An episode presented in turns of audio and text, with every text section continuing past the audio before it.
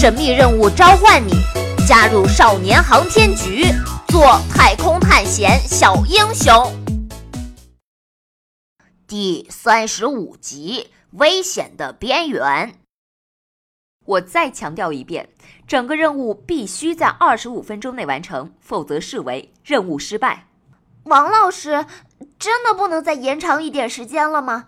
星妹这个时候已经穿上了笨重的舱外航天服，连扭头都费劲儿，只能隔着头盔上的玻璃，斜着眼睛问王老师：“在舱外多一分钟的逗留，就等于多一分钟的危险，这也是这项训练的意义，所以不能。”放心吧，星妹，这点小事根本用不了那么久的。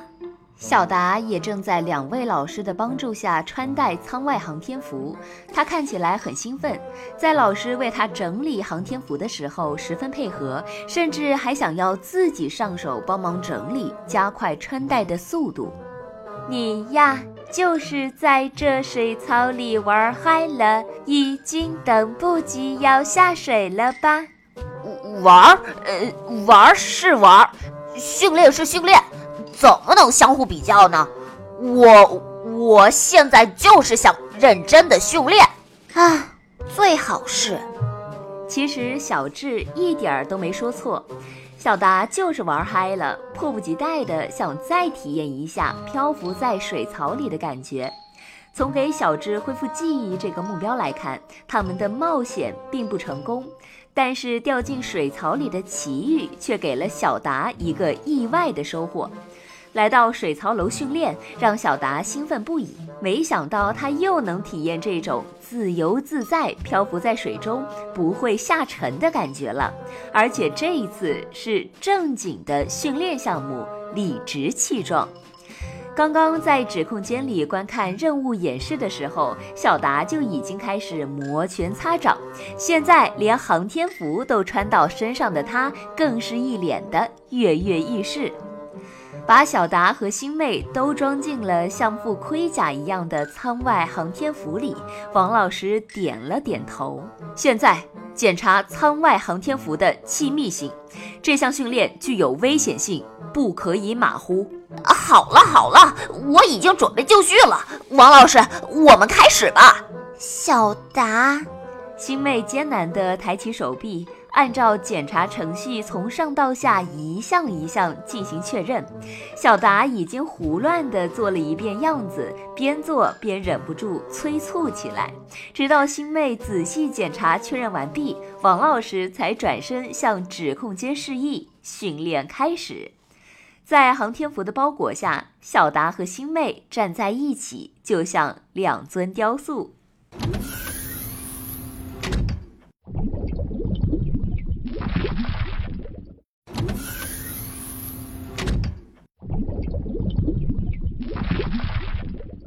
两个巨大的摇臂先后吊起了雕塑小达和雕塑星妹，缓缓地将它们放入位于中性浮力水槽中央的模拟舱内。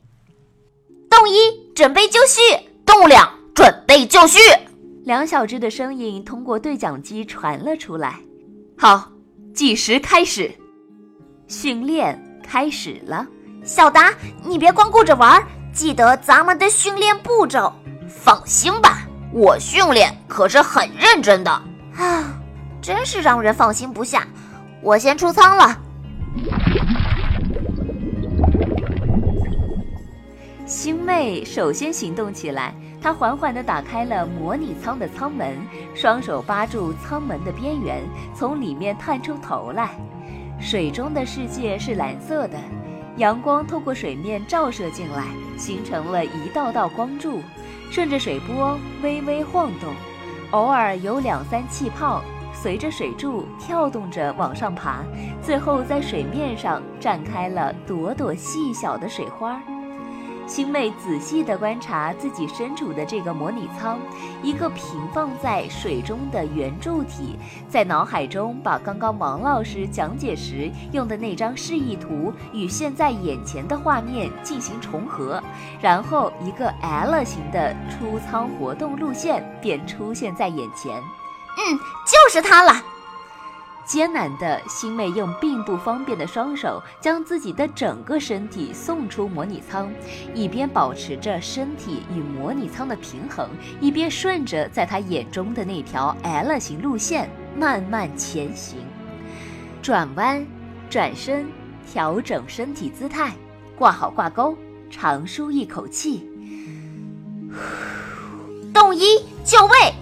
虽然全程都只使用双手行动，但如此之小的运动幅度，还是让星妹满头大汗。她下意识地用手擦汗，却被头盔挡住了手。星妹用挂钩敲击模拟舱的舱壁，这是在向小达发出求救信号了。小达的任务就是模拟出舱营救星妹。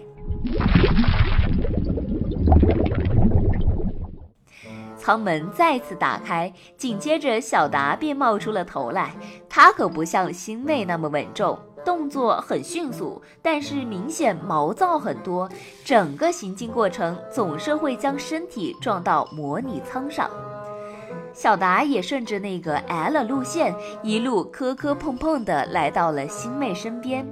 将自己的挂钩挂到模拟舱上，又将星妹的挂钩和自己挂在一起，气都没喘一下，拉着星妹就往回舱的路线上走。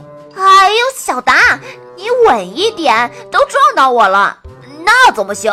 刚刚你也太慢了，再不快点，我们我们就要超时了。也不能。哎呦喂，小达。小达回舱的过程动作没有更迅速，但却更加毛躁。可怜的星妹就这么被他拉着，几乎是一路撞着模拟舱回到了舱门口。顺着连接在模拟舱里的缆绳放下了星妹，小达自己就要往舱里钻。可能是因为他刚刚的动作实在太马虎了，身体钻到一半就整个遇到了一股阻力，怎么也钻不进去。啊，怎么回事？呀呀！小达仔细一看，原来是缆绳卡在了他头盔的边缘。这下可麻烦了。他们穿着的舱外航天服，虽说手指可以活动，但也仅限于简单的抓握。解开缆绳这种精细的动作，根本做不到。哎呀，这这这可怎么办啊？哎呀！小达用手拨动了几下，果然是毫无效果。小达，怎么了？星妹的问题，小达现在没空回答。他心里只想着，如果再不钻回去，任务就要失败了。啊，不管了，嘿！思来想去，小达干脆双手抓住舱门的边缘，猛地一使劲儿。一声清脆的声响，缠绕在小达头盔边缘的缆绳漂浮开了。Yes，啊，不对，怎么漏水了？哎，我，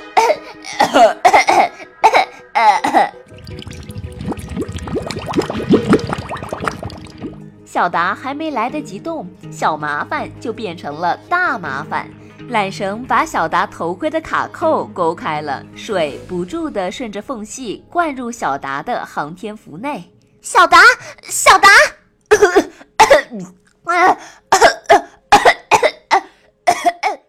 这下糟糕了，小达该怎么办呢？